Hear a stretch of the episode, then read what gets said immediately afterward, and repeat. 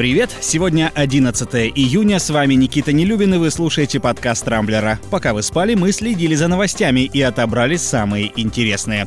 Сбитый над Донбассом малазийский Боинг мог стать жертвой промаха. Михаил Ефремов пытался покончить с собой. Владимир Зеленский понадеялся на совесть россиян. В соцсетях продолжается противостояние Дмитрия Рогозина и Илона Маска. А во Франции сотрудник отсудил крупную компенсацию за слишком скучную работу. Теперь обо всем этом подробнее.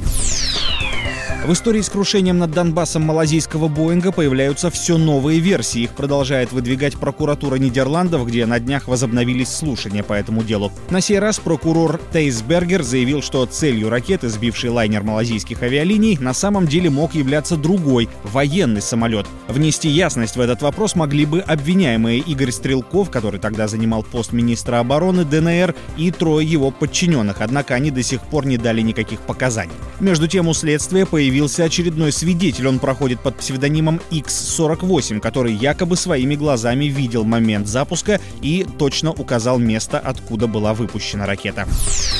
Михаил Ефремов пытался покончить с собой. Сегодня это одна из самых обсуждаемых новостей на Рамблере. По неподтвержденным данным, актер, которого после аварии отпустили под подписку о невыезде, якобы пытался повеситься у себя дома. Родственники обнаружили его в бессознательном состоянии и обратились в скорую помощь, а прибывшие медики увидели на шее характерный след и уже вызвали психиатров. Кроме того, внимательные журналисты разглядели у Ефремова тот же след на фотографиях, сделанных в суде. Некогда любимому многими артисту, конечно, не позавидуешь. Представлять его интересы уже отказалось несколько десятков адвокатов, а приговор почти наверняка будет суровым. Уж слишком широкий резонанс вызвала авария, в которой по вине Ефремова погиб человек.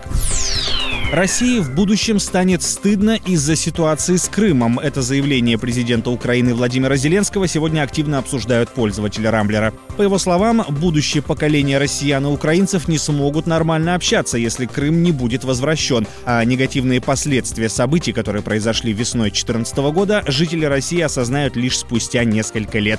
При этом Зеленский затруднился назвать срок, в течение которого отношения между Москвой и Киевом наладятся.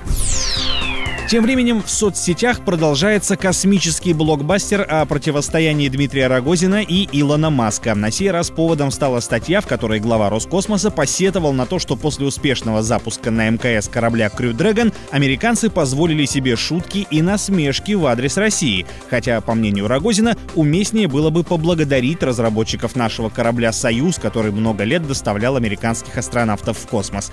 Основатель компании SpaceX прочел статью и написал коротко «Это нечто». Рогозин пока молчит. Заскучавший в офисе француз подал в суд и разбогател. Фредерик Денар работал в одной из парфюмерных компаний, откуда его уволили после прогула длиной в 7 месяцев. На суде мужчина заявил, что ему было невыносимо скучно работать. Руководству было все равно, в какое время он приходил в офис, а в течение дня ему не поступало никаких рабочих задач. В результате столь бессмысленного времяпрепровождения у него развилась депрессия. Динар потребовал от работодателя компенсацию, и, что самое удивительное, суд целиком встал на его сторону, обязав компанию выплатить пострадавшему 50 тысяч евро, хотя тот просил в 7 раз больше. Надеюсь, вам все-таки есть чем себя занять на работе, тем более, что в России подобный прецедент вряд ли когда-нибудь появится.